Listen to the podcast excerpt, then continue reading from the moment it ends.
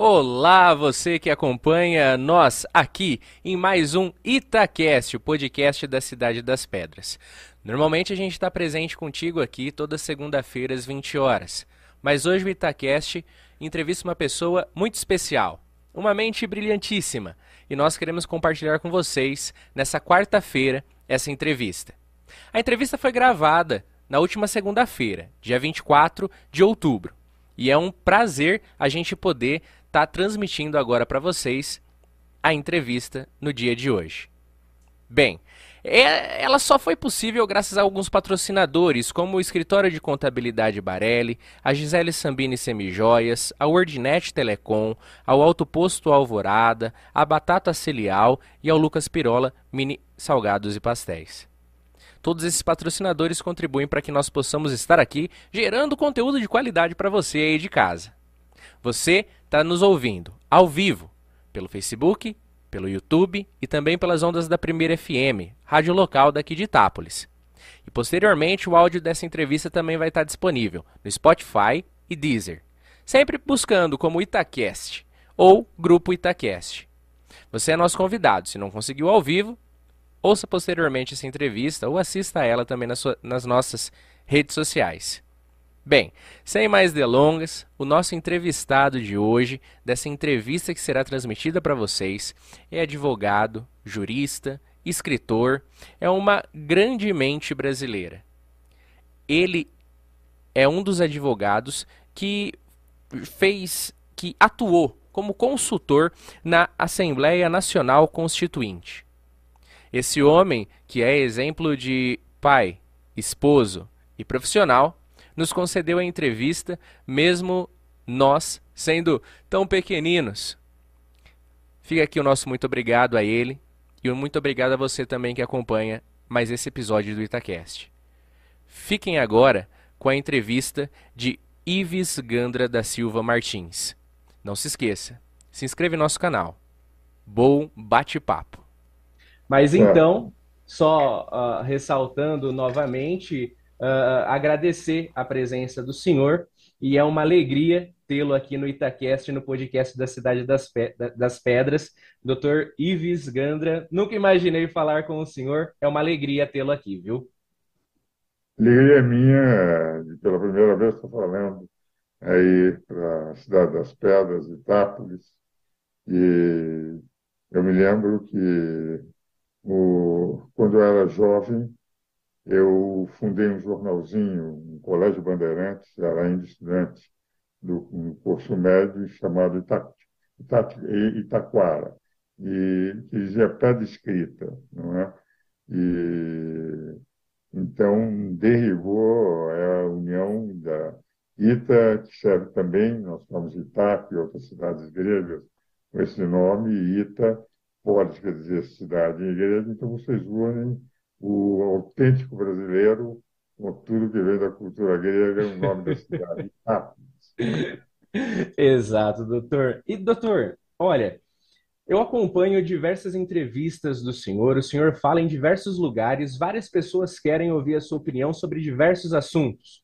Uh, só que uma coisa que me toca muito, e me, eu posso dizer que, que me fuça o meu, a minha mente, saber um pouco sobre o Ives Gandra, pessoa. O profissional a gente sabe que é um profissional estupendo, que todos querem ouvir, ministros do Supremo Tribunal Federal escrevem com o senhor, e, e, e o senhor é professor e tudo mais. Porém, tem uma coisa que, para mim, salta aos olhos, é o relacionamento que o senhor teve, mas eu percebo que ainda tem, mesmo após a morte da sua esposa, a dona Ruth.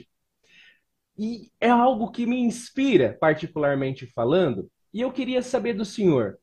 Doutor, como que foi a concepção de família que o senhor teve para poder dar, deixar um exemplo de família para os seus filhos? Como que foi esse desenvolvimento do Ives uh, para se tornar o esposo que a gente vê que foi essa união tão bela com a dona Ruth? Na verdade, o mérito é todo dela. Eu fui casado com uma santa. Nós começamos a namorar aos 18 anos uh, no cursinho do Castelões, eu tinha estado na França, fiz o vestibular naquele ano, porque fui muito cedo para a França, logo depois de terminado o curso no Colégio Bandeirantes, e quando eu voltei, é interessante, assim que eu entrei no primeiro dia no cursinho já no mês de outubro, é, o professor Castelões, que era o cursinho do Castelões, fora meu professor no Bandeirantes durante sete, oito anos, ele me disse, é, meninas, tomem cuidado, esse rapaz chega da França e tal. E a Ruth fez uma observação de que eu era extremamente presente quando cheguei, é, que até disse a melhor amiga dela, da Alda, que nunca se casaria ou namoraria um rapaz assim. E cada vez que me aproximava, porque eu, a primeira coisa que eu vi foi a Ruth sentada na primeira fileira, e me causou impressão a menina. É, todas as vezes que me aproximava dela, ela conseguia escapar. Durante dois meses eu não falei com ela. Mas pelo Colégio Bandeirantes eu tinha concorrido para o quarto, no quarto centenário de São Paulo, para o prêmio sobre uma história de São Paulo. E quando foi avaliado na comissão, eu concorri aos 17 anos, estava já com 18, é, só houve os resultados em dezembro de 53, para ser o prêmio dado sobre a história de São Paulo, o quarto centenário era em 54. É, eu fiquei no segundo prêmio universitário, fui desclassificado do prêmio colegial, porque eu coloquei em mapas, eles entenderam que os mapas ultrapassaram o número de páginas, mas acharam o trabalho bom e puseram em segundo prêmio no colegial, no universitário. Então foram quatro é, universitários e eu um colegial no meio deles. E quem entregou foi o Guilherme de Almeida. E eu falei, o Guilherme, quando ele entregou e tal, estamos saindo, disse, doutor Guilherme, eu faço poesias, eu gostaria que o senhor disse se eu poderia mostrar as minhas poesias. Foi amanhã no meu escritório. Dia seguinte eu estava lá, na hora que ele marcou, mostrei as poesias, ele gostou das poesias, e no fim da conversa eu disse, nós estamos estudando o senhor como ponto no vestibular, se eu tivesse preciso trazer quatro ou cinco colegas meus iam conversar com um ponto que eles estão estudando e conhecem apenas por livro. Você não pode trazer amanhã. Eu convidei quatro, cinco colegas e a principal amiga da Ruth, dizendo que se ela quisesse, poderia levar a Ruth. Ela convidou a Ruth, quis conhecer, e foi a primeira vez que eu consegui conversar com ela, da rua São Bento até a Parente Tapetininga, fomos a pé, que era o escritório, onde estava o escritório do Guilherme. E aí quebrei o gelo. Começamos, fomos ao Bienal e dia 24 de dezembro de 53 começamos a namorar. Quando eu deixei Ruth em casa, depois de começarmos a namorar na Leiteria Paulista, na Severo Toledo, às seis horas, seis meia, eu disse, eu não vou pedir para você entrar em casa, porque eu tenho o hábito de rezar mil Ave Marias até a Missa do Galo, que é meia-noite, eu e minha tia vamos à Missa do Galo. Aquilo me impressionou. Estava afastado da igreja, não frequentava nada, enfim. Nossa. Tinha até uma livre, uma vida muito livre. Tinha estudado sozinho na França é, aos oito anos. E, é, enfim, namoramos cinco anos. E depois de cinco anos, o que nós tivemos foi é, a marcação para o casamento. Lembrando que já com três meses de namoro, eu tinha 19 anos, eu disse aos meus pais que ia casar com a Ruth. Olha. É, pai, você ficou doente, eu administrei seu negócio durante algum tempo sozinho com 19 anos. Eu posso administrar o seu negócio, por que eu não posso escolher a minha namorada para casar, algo que eu farei só no fim do curso?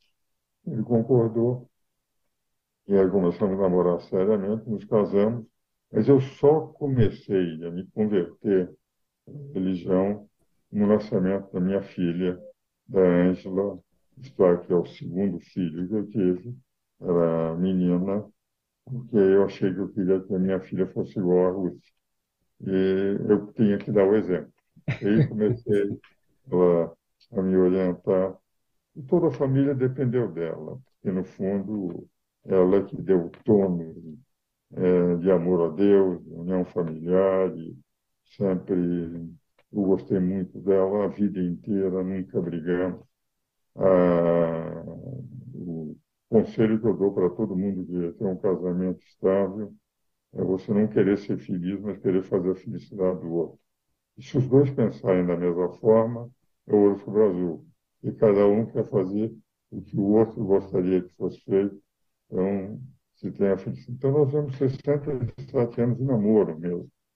Sempre tínhamos quarto, sexta-feira saímos juntos para conversarmos sobre família, sobre educação, os filhos sempre viram. Nunca brigamos e podíamos, às vezes, discordar, discordávamos juntos à noite, quando conversávamos, mas nunca na frente dos filhos. Nossa. Sempre damos amor aos filhos, os filhos nos dão, até hoje, que eu fiquei viúvo, uma dedicação, os filhos, os netos, me comovem, eles não querem me deixar só, nunca fui só.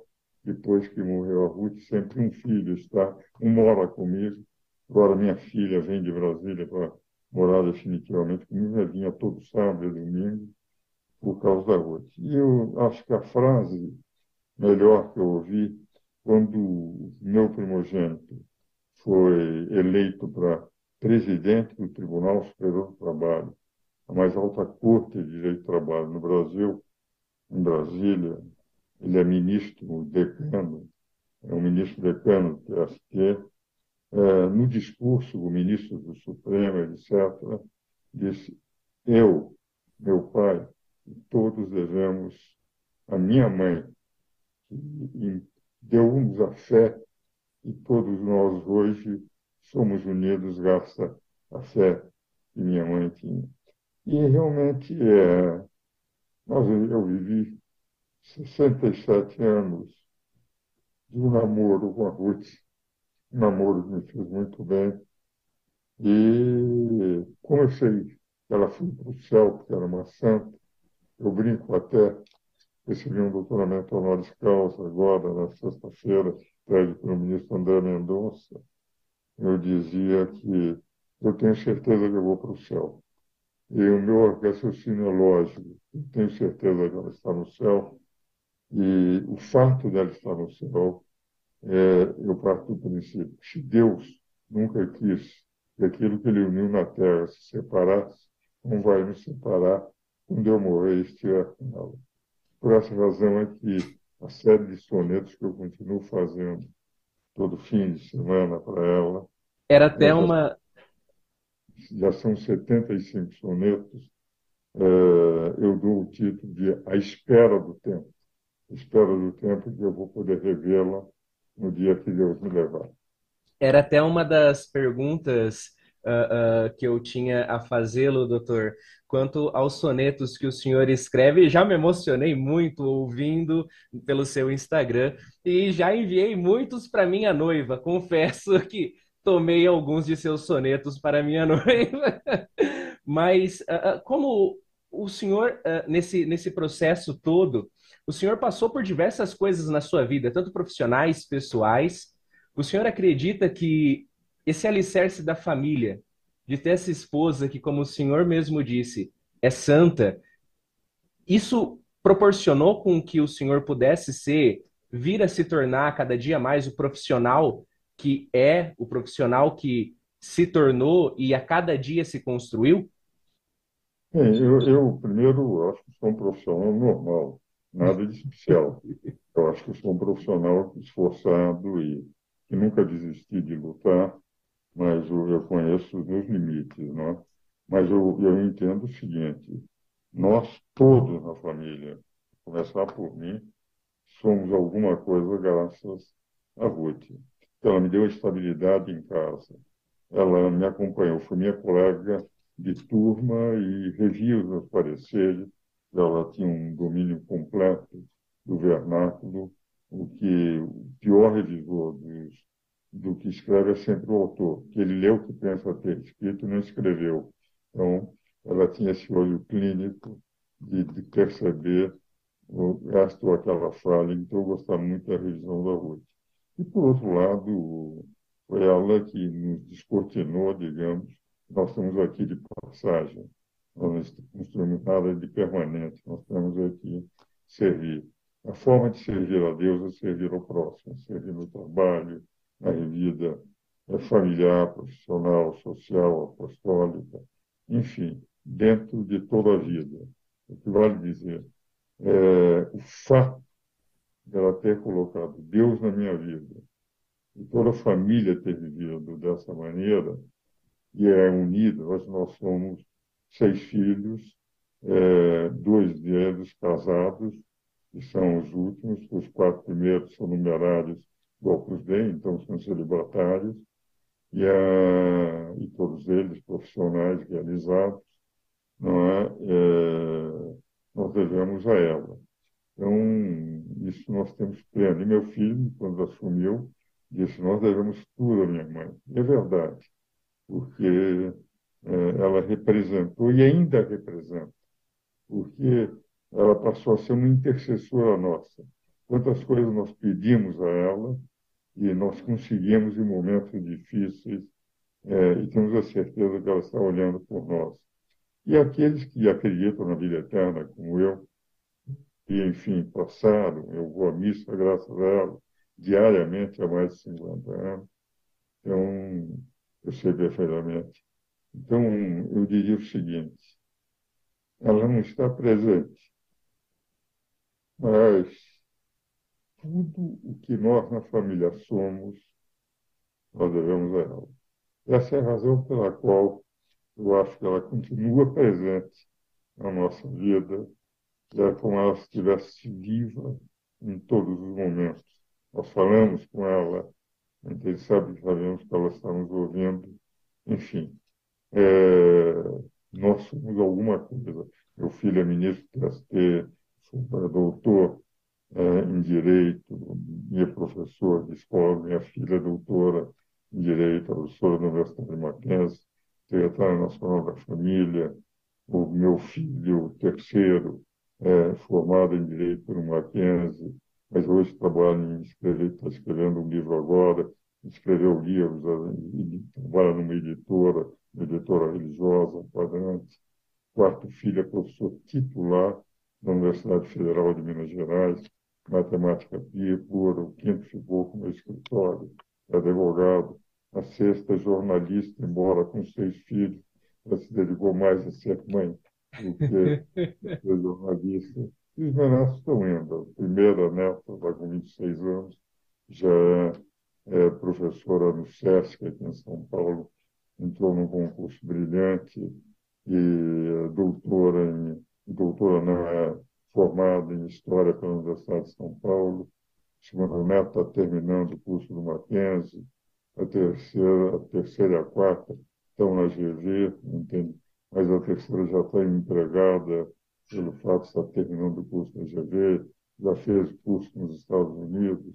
Então, e os menores, e tem inclusive uma netinha Dal, que é a alegria da casa, muito carinhosa.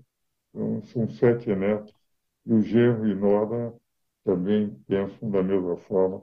É uma família bastante unida. Então, tenho que agradecer muito a Deus e a ela. Que, que, que, belo exemplo, doutor. E, e, quanto a esses os netos, numerosos netos que o senhor tem, sei que, que, que nosso tempo é curto com os problemas de equipamento que infelizmente tivemos, mas eu preciso te perguntar se o senhor, como avô e pai, uh, se preocupa com os seus filhos que atuam nos seus devidos trabalhos e com seus netos que iniciam os trabalhos, se o senhor teme por eles pelos caminhos que o Brasil aparentemente vem tomando. Eu vi, diversa, eu vi diversas é, considerações do senhor, né, quanto às últimas os últimos fatos que aconteceram, o senhor teve entrevista com a, Lena, com a Leda Nagre recentemente, bela entrevista, onde o senhor falou sobre todas essas, essas questões que são praticamente de censura novamente o senhor, que é um, um, um, advogado que esteve ali na concepção da Constituição Cidadã. O senhor se preocupa com esse futuro da nossa nação, pensando em sua família e nos outros? Veja o seguinte, eu pessoalmente quando lecionava na Universidade de Mackenzie, e era titular de Direito Constitucional, eu escrevi para os meus alunos, no começo da década de 80, um decálogo decálogo está no meu site. Nesse decálogo, ponto oitavo, diz que nós, como advogados, temos que defender a cidadania mais do que qualquer outra profissão. E na defesa da cidadania, muitas vezes, quando nós sentíamos que havia um arbítrio ou algo que estivesse prejudicando a democracia, nós não podíamos nos calar. Nós tínhamos que, atacando ideias e nunca pessoas, nós teríamos que sempre dizer aquilo que nos parecia ser o melhor caminho, a melhor defesa. É, então, o que eu digo? Eu, nesse momento, é, eu tenho admiração pelos ministros do Supremo, tenho relação com dez deles, sempre tive, não ultimamente, mas no tempo que ainda não era ministro, com baita de doutoramento, com livros escritos juntos, com, enfim, relações que presidia a comissão da, do, da reforma política na ordem por três anos. Tinha lá o Nelson Jobins, o Afonso da Silva, é, Ney Prado, e tinha o Alexandre Moraes, que era membro também da minha comissão, e trabalhava muito bem. Então, eu tenho o maior respeito por eles.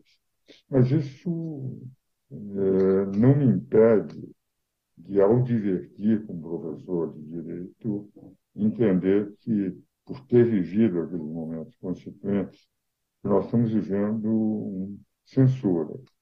Quer dizer, os constituintes não teriam qualquer tipo de censura à manifestação.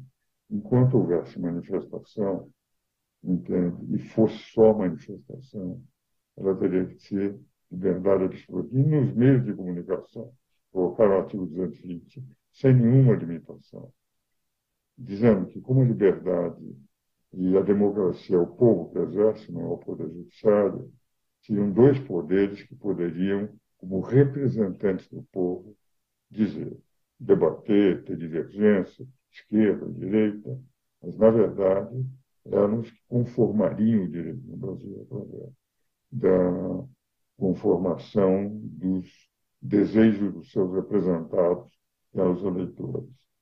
Agora, é evidente que eu estou vendo censura por parte do Supremo Tribunal Federal, do TSE, quando eles começam a ter presos políticos, não aquilo que o Roberto Jefferson fez ontem, claro. é evidente que ele atentado, tirou. Aí já é algo absolutamente inaceitável. Mas quando um Daniel Silveira só falou e ele era inviolável qualquer manifestação, com base em 53, e foi um preso político, manifestação.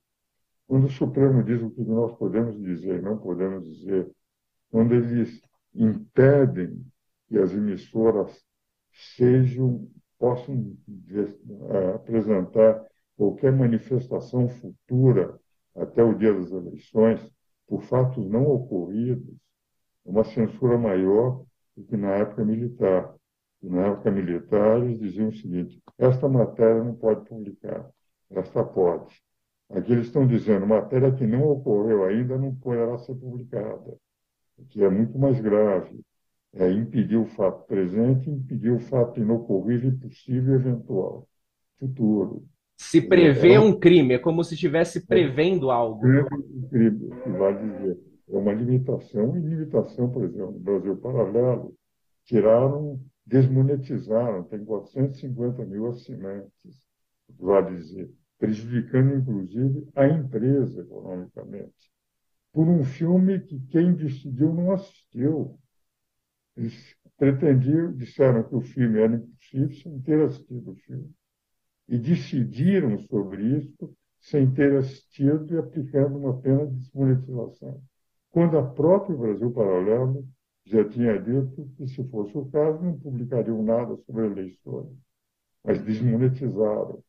Então, eu tenho a impressão, com todo o respeito que eu tenho, os ministros, isso é muito grande, nós estamos vivendo censura e isso não é bom para a democracia, porque dá a impressão que a democrata é quem pensar rigorosamente igual ao Supremo Tribunal Federal. Na China, só é democrata quem pensar igual o Jinping, não é?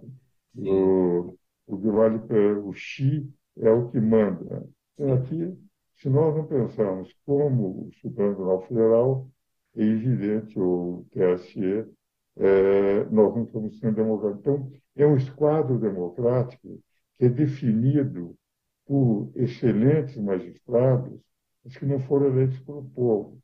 Em defender, pelo artigo 1 da Constituição, quem tem que definir que a democracia são os eleitores através dos seus representantes. Então, isto, o respeito que eu tenho, que é muito grande para o ministro, de rigor, é, me causa desconforto. E tenho certeza que eles não gostam do que eu digo, mas há uma diferença. Eu digo que penso como professor de direito, mas como cidadão e homem eu respeito muito a eles. E respeitando, faço questão sempre a minha discordância de ideias. Não é uma discordância sobre a idoneidade de um lado e sobre o conhecimento jurídico deles. Então, eu preservo as pessoas, eu admiro muito, mas não concordo com as ideias, e enquanto eu não for calado em pensar como eu penso, eu continuarei dizendo que muitas vezes nós não conseguirmos viver como pensamos, nós passamos a pensar como vivemos. E isto eu acho perigoso numa democracia. E eu, com 87 anos, não há por que mudar aquilo que foi sempre o meu comportamento. É, é, é uma inversão que vemos, infelizmente, doutor. E o senhor analisa essa situação e vê uma saída fácil para que a gente volte, porque a censura está acontecendo. Como retroceder e, e voltarmos a ter, ter uma tranquilidade maior, como a Jovem Pan, a Brasil Paralelo, poder gerar conteúdo sem ter medo? A impressão que eu tenho é que havia necessidade de mais juristas dizerem que o país está no ser como o menino da fábula. Porque eles são muito bons. Poderíamos fazer com que o Supremo voltasse a ser o Supremo da época do Moreira Alves, do Sidney Chance, Supremo até 2002. Todos eles são excelentes juristas. Se eles voltassem a ser guardiões da Constituição, e não, como disse a ministra Carmen Lúcia, que eu admiro muitíssimo. Nós trabalhamos juntos na época de, de um projeto de reforma política que o Superior Tribunal de Justiça fez com uma comissão de juristas nós éramos, ela era procuradora do Estado e eu, e ela publicou com o caso Mário Veloso, eu escrevi no livro sobre direito eleitoral. Demos palestras juntos. E eu a levei para a Academia Internacional de Direito e Economia, e ela até brincou no discurso de posse dela que é, em casa dela, os pais delas preferiam mais as minhas ideias do que as ideias dela. Ela brincou até no discurso de posse e quando eu dizia alguma coisa, era como se fosse súmula vinculante para os pais dela. Está no discurso publicado dela, e eu gosto muito da carta, dessa carta. Acho uma jurista excepcional. Mas quando ela disse que a censura fere a Constituição, nós estamos vivendo um momento excepcionalista, é, esse mesmo problema me foi colocado quando o Collor lançou o Plano Collor. Fazia uma discussão no dia seguinte na TV Manchete e um ministro do Collor dizendo que eu defendia firulas jurídicas e que, num momento excepcionalíssimo, o presidente Collor pensava no Brasil e não em firulas jurídicas e constitucionais. E eu disse o que eu vou dizer agora. Naquele momento, e, aliás, houve, foi de tal forma o apoio, o presidente Collor teve que convocar um domingo à noite, eu falei no sábado, para dizer que o plano Collor me ligou o Bernardo Cabral de manhã, que era ministro da Justiça, disse que ele ia falar, não atacar o jurista, que era eu, mas que ele iria mostrar a importância no colo, que era irreversível aquele plano. Mas eu disse para o ministro, se a Constituição, quando tudo vai bem, não é necessária, porque todo mundo a cumpre, e quando estamos em um momento planista, ela não precisa ser usada, e ela pode ser modificada, alterada, sem necessidade do processo legal, e vale dizer, ela é boa quando é necessário, e quando é necessário ela é inútil e não precisa ser respeitada, nós vivemos não numa democracia. O presidente Collor pode pensar no Brasil, mas eu, como fiz um compromisso quando me formei em 58, de defender a Constituição, eu preferia ser, disse ele, ministro Collor, presidente Collor está disposto a dar a vida pelo Brasil. Eu disse, eu estou disposto a dar a vida pela Constituição. Então, aquilo provocou um, apoio. Eu digo ao ministro Carmen Lúcia, quem eu admiro, mas irrestritamente. Se a Constituição, nos tempos bons, não há necessidade, porque todo mundo a conta, nos tempos excepcionais, ela pode ser abandonada, como ela disse, que, enfim, a censura, não poderia haver censura, mas o caso era excepcionalíssimo. É evidente que nós não precisamos ter o guardião da Constituição, que é o Supremo Tribunal Federal, que nos casos excepcionalíssimos não precisa cumprir, ser cumprido, nem eles poderiam ser guardiões da Constituição. Estou respeitando muito a ministra Carmen Lúcia, não posso, evidentemente, concordar. O Suzano tem que defender a Constituição de qualquer forma. Vou lhe contar, e com isso, meu caro, eu teria que parar agora, porque estou com outros compromissos. Em, quando era ministro, ministro da René de Silveira, só para mostrar o que era o Supremo de antigamente, eu dei um parecer para o governo de Rondônia sobre uma área que estava sendo disputada entre Rondônia e o Acre. Meu parecer mostrava que, constitucionalmente, a área deveria ficar com Rondônia, apesar de, antes da Constituição, estar com Acre. E o debate estava no Supremo Tribunal Federal e o meu parecer foi juntado. O ministro José Nery da Silveira, relator, ele dá a seguinte decisão para mim, deveria ficar com Acre. O Acre tem lá a polícia, os eleitores votam no Acre, é, sempre esteve com Acre. Agora, eu li o parecer do professor Ives. E, em função do parecer contra a minha vontade, eu entendo que tem que ficar. O professor Ives perceber, ele transcreve o meu parecer por inteiro no seu voto e que os outros acompanhem. Porque qual é o problema? É o problema de obedecermos à Constituição. O ministro Neri, contra a vontade dele, deu a favor de Rondônia, baseado num parecer que eu dei, exclusivamente lastreado na Constituição.